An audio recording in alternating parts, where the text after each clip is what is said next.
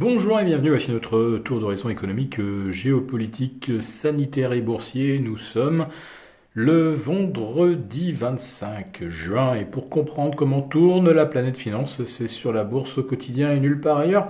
Et l'épisode du jour s'intitulera Mais où avez-vous vu écrit quelque part que la Fed doive nous dire la vérité? La vérité que martèle la Fed, euh, c'est qu'il n'y a pas d'inflation.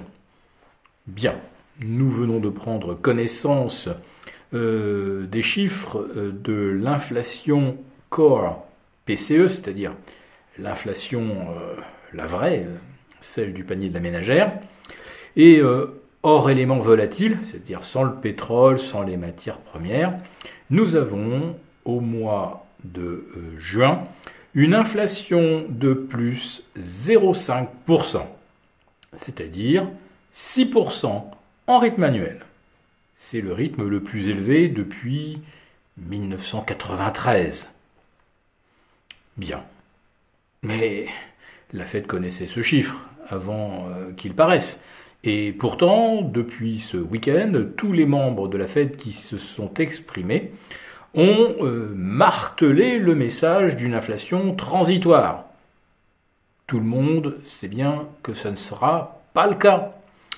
Pas le cas euh, parce que euh, les prix de l'immobilier sont, sur une trajectoire de plus 17 à plus 18% annuel, parce que la demande de métaux, notamment pour la construction des batteries automobiles, puisqu'on s'en va d'ici 2030 vers euh, une interdiction euh, des, véhicules à moteur thermique dans les grandes villes, dans beaucoup de grandes villes et de capitales. Bref, euh, dans les huit ans qui viennent, il va falloir quasiment inverser la proportion de véhicules électriques et de véhicules thermiques. Bah, les métaux nécessaires à la construction de centaines de millions de batteries, ces matières premières n'existent tout simplement pas, il va falloir les extraire, et encore faut-il en trouver. Donc forcément, euh, les prix vont, euh, vont flamber. C'est un trade, euh, d'ailleurs, que nous suivons avec une certaine fidélité depuis l'automne 2020 dans les affranchis. Bref, la question de l'inflation, elle est déjà réglée depuis longtemps. L'autre interrogation, c'est pourquoi la Banque centrale ou les banques centrales nous, mentent-elles? Mais il est écrit nulle part qu'elles doivent nous dire la vérité.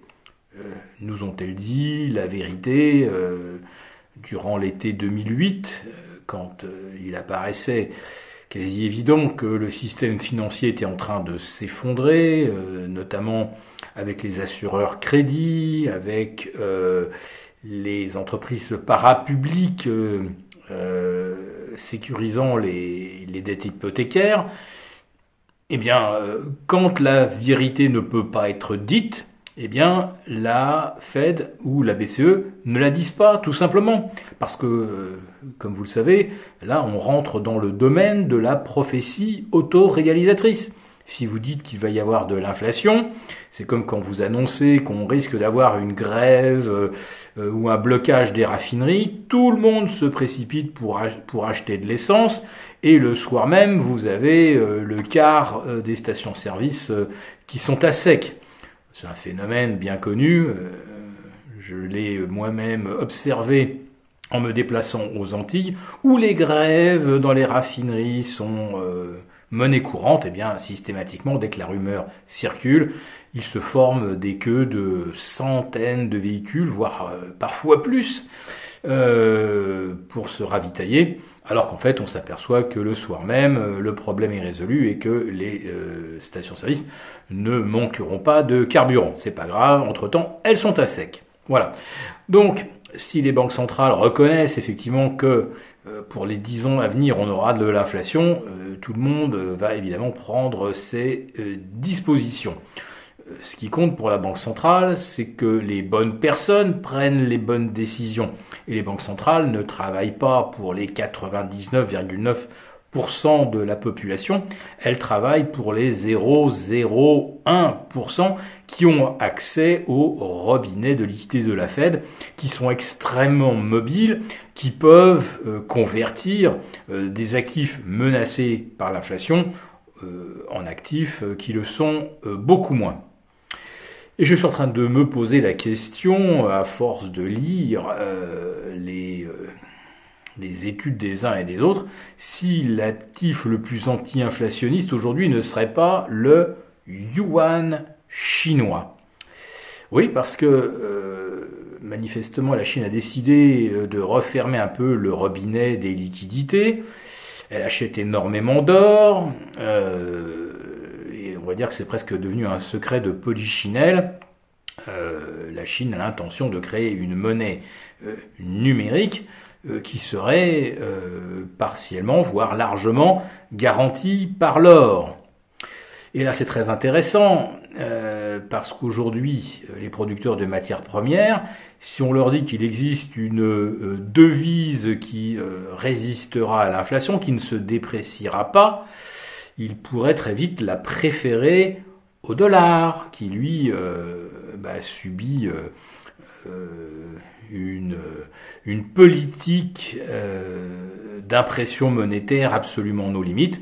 D'ailleurs, on vient d'apprendre euh, que euh, Joe Biden aurait déjà obtenu un accord bipartite pour que 580 millions de dollars, milliards de dollars d'investissement soient consacrés donc à la rénovation des infrastructures. Rénovation qui sera évidemment extrêmement gourmande en acier, en cuivre, tout ce que vous voulez. Donc, inflationniste. Voilà. Donc, euh, si la Fed euh, nous ment sciemment, eh bien, euh, c'est tout à fait notre rôle, nous, de ne pas la croire et d'agir, bah, peut-être comme le fait la Chine, en prenant des dispositions telles que l'accumulation de matières premières et d'or.